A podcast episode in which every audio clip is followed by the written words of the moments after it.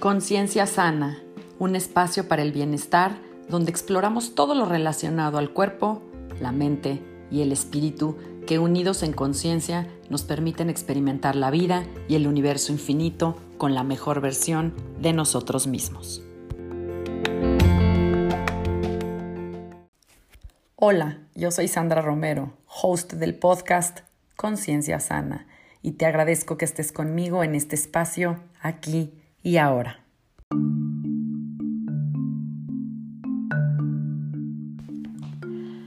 Nos olvidamos que el cuerpo es el campo de batalla de las emociones y que somos más que un cuerpo físico. El sistema de salud o sanación de la medicina moderna o alopatía ofrece paliativos, medicamentos, cirugías, pero no atiende la causa o la raíz de una enfermedad y un padecimiento. Nuestras emociones son energía y si no las movemos, se quedan atrapadas en el cuerpo, causando bloqueos y enfermedad. Sin duda somos lo que pensamos. Nuestra mente es más poderosa que nuestro cuerpo. El poder más grande que algo tiene sobre nuestro cuerpo es el poder de los pensamientos y detrás de ellos las creencias y las emociones que nos acompañan. Está demostrado que el cuerpo solo expresa nuestro sistema de creencias alojado en la mente tanto de manera consciente como inconsciente.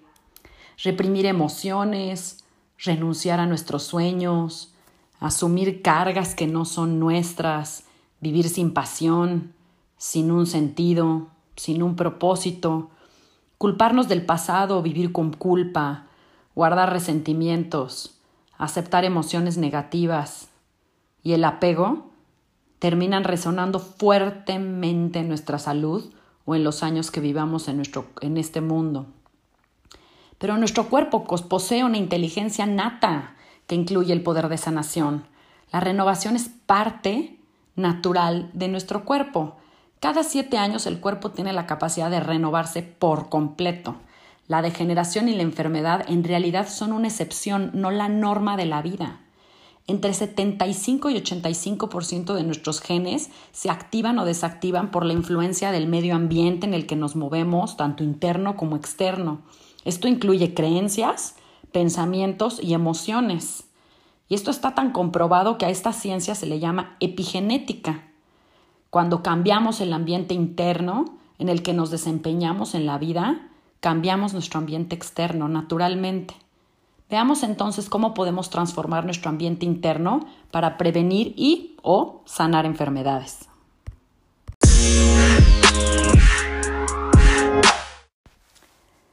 En varias ocasiones eh, yo ya he dicho que la medicina moderna o alópata es totalmente paliativa y unidireccional. Es decir, nosotros nos hemos convertido en entes totalmente pasivos. No nos preguntamos por qué nos, eh, por qué nos enfermamos o por qué somos propensos a enfermarnos. No nos cuestionamos nada, solo vamos directamente a un médico a que nos prescriba un medicamento, un tratamiento y creemos ciegamente en ellos. Dejamos la responsabilidad de nuestra salud y bienestar en manos de un médico que no nos conoce y que no pregunta más allá de lo que el cuerpo físico manifiesta. Muchas veces el cuerpo sana y con eso basta, pero muchas otras Regresamos y regresamos al mismo padecimiento o dolencia. Otros se desarrollan como enfermedades crónicas, degenerativas. Otros desarrollan enfermedades del sistema inmunológico, alergias, cáncer, que con medicamentos nunca van a sanar. Tal vez calman los síntomas o tal vez confunden más al cuerpo y a nosotros mismos. Y seguimos sin preguntarnos la verdadera causa o raíz.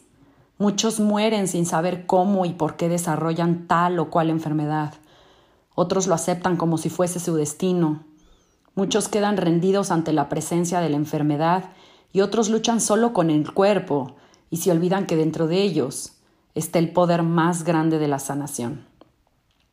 Tal vez porque hacer el viaje al interior nos da miedo, no sabemos qué nos vamos a encontrar, tal vez no queremos hacer el trabajo de mirar adentro, y preferimos medicarnos y olvidarnos hasta que otra vez se vuelva a presentar.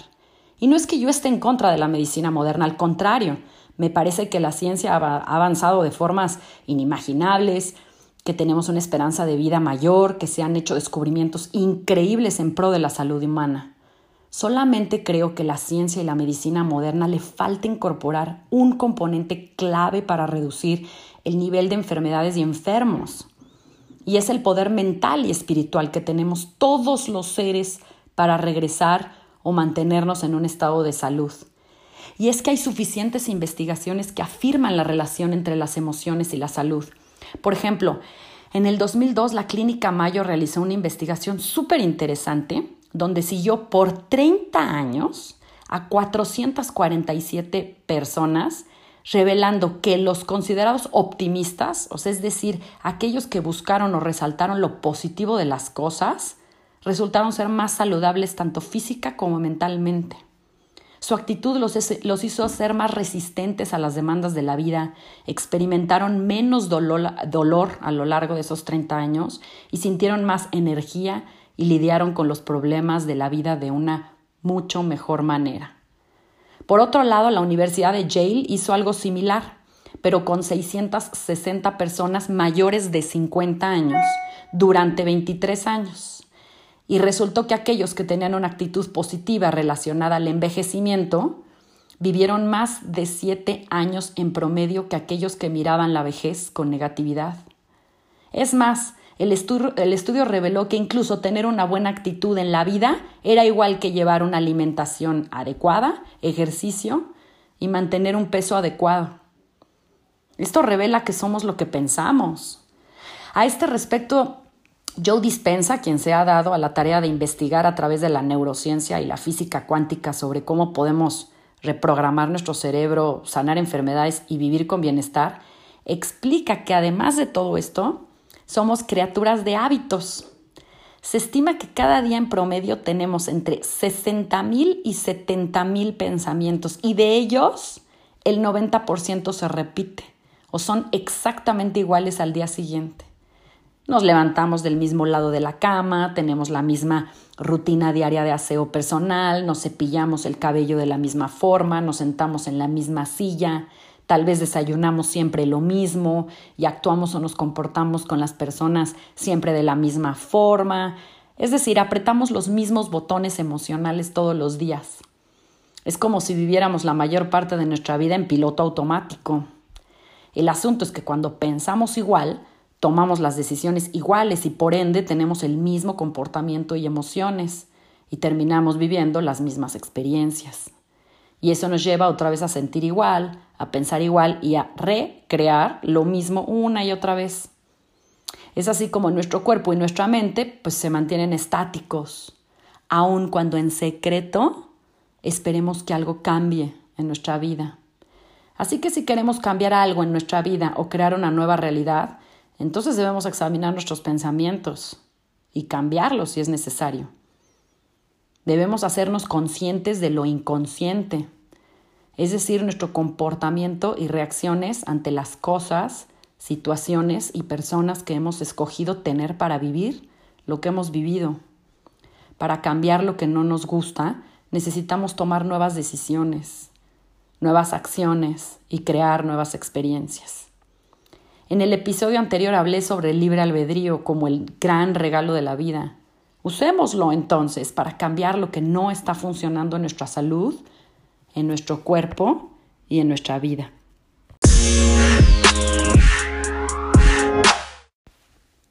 Ahora, ¿cómo saber, por ejemplo, que estoy siendo víctima de pensamientos que me pueden llevar, a enfermarme? Y aquí algunas preguntas que sirven como guía.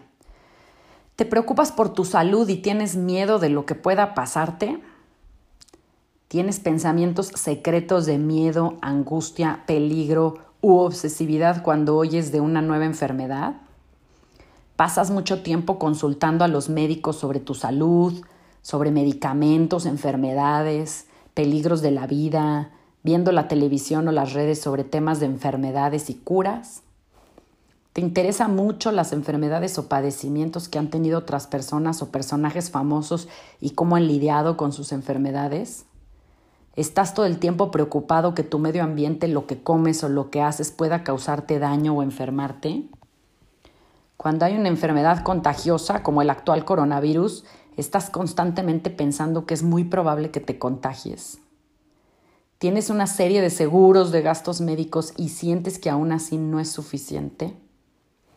Estás constantemente preocupado que las enfermedades que corren en tu familia se van a desarrollar en ti.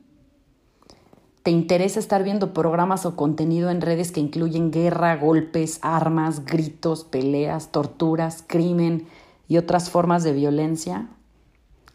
¿Tiendes a hacer juicios sobre el comportamiento de otras personas?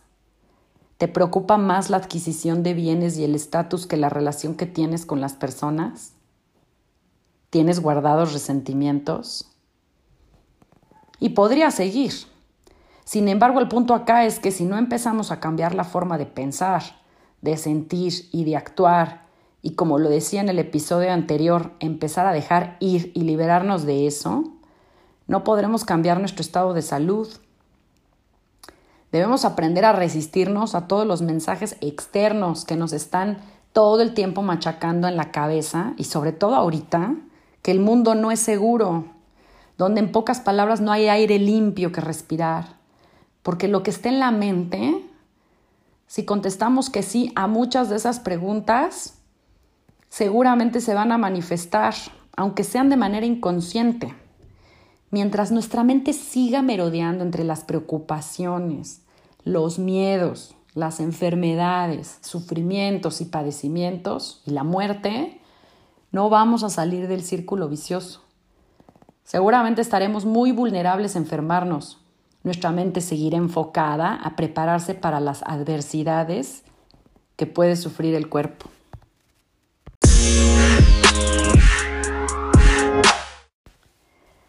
Ahora, la mayoría de las personas viven en un estado de creencia que yo soy el cuerpo.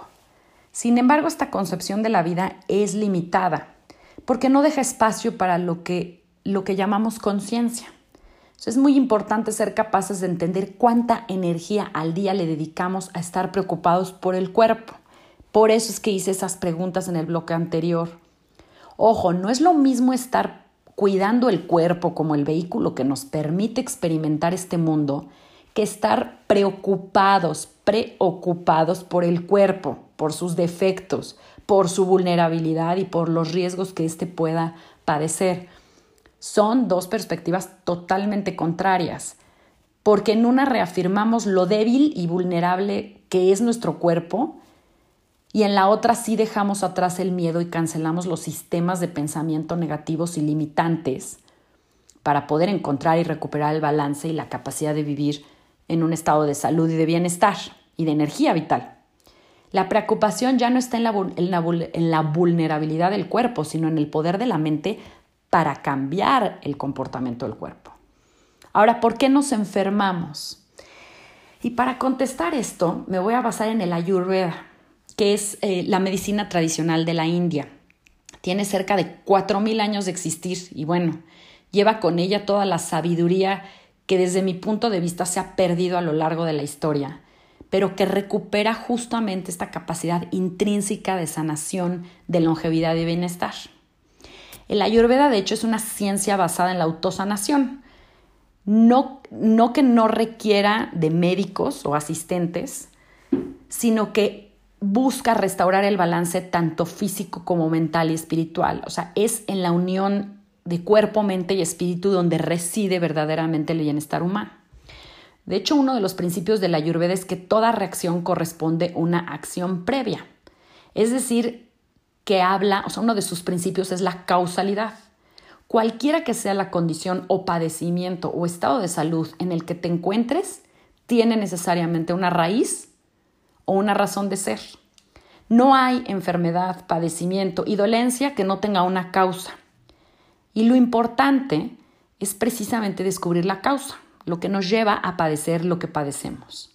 Y a mí me parece este un punto clave que la medicina moderna aún no ataca o no ve.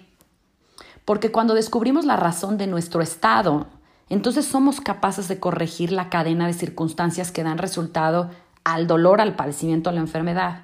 Esta visión para mí es muy importante porque es, es de responsabilidad de nuestra propia condición, tanto de nuestra vida física como mental. y nos regresa el poder de corregir y tomar medidas para remediar si es que aún estamos a tiempo y si no, entonces para aceptar, dejar ir y aprender de ello. Esto es increíble porque muestra la absoluta justicia que existe en la naturaleza, en donde nosotros como humanos podemos experimentar fuerzas que nosotros mismos, tanto en lo individual como en lo colectivo, hemos puesto en marcha, para bien o para mal. El ayurveda en, sánscrito significa la ciencia de la vida y precisamente como su nombre lo indica, es una ciencia que nos abre las puertas y nos entrega las bases para, para corregir las acciones incorrectas del pasado. En esta ciencia no hay cabida destinos fallidos y total resignación por mala suerte. Al contrario, nos enseña que podemos corregir, aprender e incluso en el mejor de los casos convertirnos en nuestros propios maestros de la salud y el balance. Y es así como creo que debemos vernos, como pacientes activos y no activos, pues al final somos nosotros los interesados en sanar, en vivir más años, en estar bien, en cambiar o detener la cadena de causa y efecto negativa hacia una positiva. No hay nadie ni, ni nada que le interese más tu bienestar que a ti mismo. Entonces, si comprendemos que las causas de nuestro estado de salud son mucho más complejas que agentes externos, llámese virus, patógenos, comprendemos que la unión de la mente, el cuerpo y el espíritu, pues es lo que nos mantendrá en esa búsqueda para lograr el equilibrio. Como les decía en el bloque anterior, es nuestra naturaleza estar sanos. Y el Ayurveda todavía dice, y felices, mientras mantengamos el balance tanto interno como en relación con nuestro exterior y la naturaleza o las leyes universales, estaremos sanos y felices.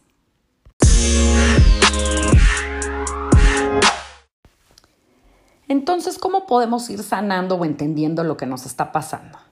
Pues es a través de la observación. Ya en, capítulos anteriores hablamos de la importancia de observar la mente, el cuerpo, de estar atentos. Ser observadores implica vivir en el presente, no en el pasado y en el futuro. Hablamos de la aceptación de las cosas como son, pero también la aceptación de nuestro cuerpo, de nuestro estado de salud. Aceptarlos, aceptarlo realmente y desde el fondo del corazón. Agradecer porque sea lo que sea que nos ha llevado a estar en este estado de salud actual, nos permitirá corregir y aprender. Corregir y aprender, sin importar lo que pase afuera. Porque cuando hay un estado completo de observación, que es lo que llamamos conciencia, entonces somos libres y podemos tomar acción. No dejamos nuestra salud en manos de otros, sino donde debe estar, en las nuestras porque nadie me conoce mejor que yo. Porque cuando te conoces, sabes cuando algo está mal y puedes corregir, buscar el método y la ayuda adecuada. Y te preguntarás qué es lo que te llevó ahí y buscarás la raíz. Tal vez el paliativo lo tenga el médico o el medicamento, pero la causa, la raíz, la tienes tú. Y cuando la encuentras y la sanas, has evolucionado y has roto la cadena y seguramente no volverá a suceder en tu cuerpo. Y si vuelve a suceder, entonces sabrás nuevamente dónde perdiste el balance. Y voy a cerrar este capítulo con algunos argumentos claves de Luis L. Hay, que bueno, es muy conocida, pero para quienes no la conozcan, ella fue escritora y oradora eh, estadounidense. De hecho, dos de sus libros o bestsellers son eh, Tú puedes sanar tu vida, que salió en 1984, y El poder está en ti, que salió en 1991. Ambos dejan claro que para lograr la salud y el bienestar, crecer y evolucionar, tenemos que descubrirnos, conocernos, estar alerta de, los, de lo peligroso también que puede ser utilizar de forma incorrecta la mente. Y uno es el poder del presente, porque como les digo, cambiar reside hoy. Tenemos ese maravilloso regalo de libre albedrío. Y si no cambiamos hoy, si no nos ocupamos del presente, el resto solo es culpa o ilusión. El perdón, que también es clave y es salvavidas de la enfermedad, del odio y el rencor.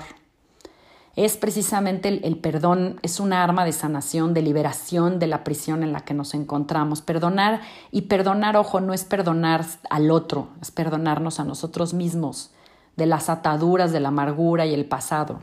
Es la oportunidad también de romper la cadena y sanar el resentimiento producido por lo que pasó. Descubrir tus patrones de pensamiento y de conducta. Cada uno de nosotros, como les decía en los bloques pasados, somos también una colección de historias, un cúmulo de circunstancias y conocimientos que hemos ido aprendiendo a lo largo del tiempo. Y aquí me parece también muy lindo que Luis L. Hay propone que busquemos en nuestra infancia, que veamos qué fue lo que pasó, porque es, una de las etapas más vulnerables a las influencias externas. Si descubrimos de dónde venimos, nuestra historia de crianza, los patrones de conducta y mentales, pues vamos a encontrar muchas respuestas a cómo pensamos y sentimos hoy. Además, este descubrimiento de nuestras raíces nos invita a reflexionar sobre las consecuencias de las heridas emocionales, no nada más en mí, en los demás. Y por supuesto, ser más compasivos.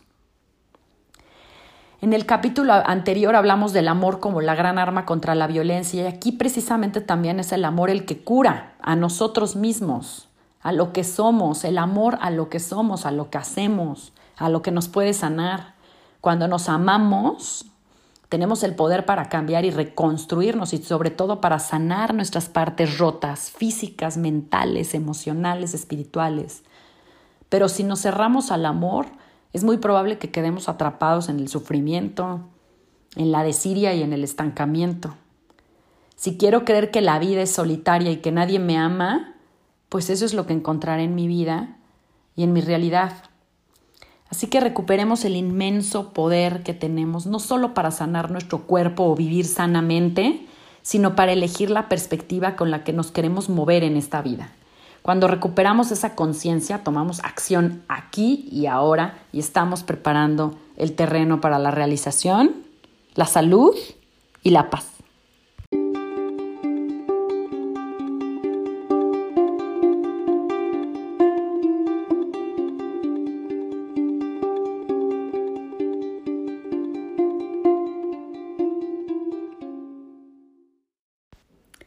En nuestro próximo capítulo vamos a hablar sobre regresar a lo básico, sobre la importancia de reevaluar a medio año.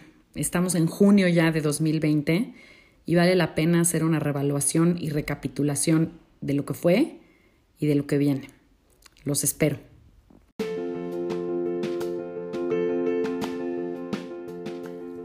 Yo soy Sandra Romero.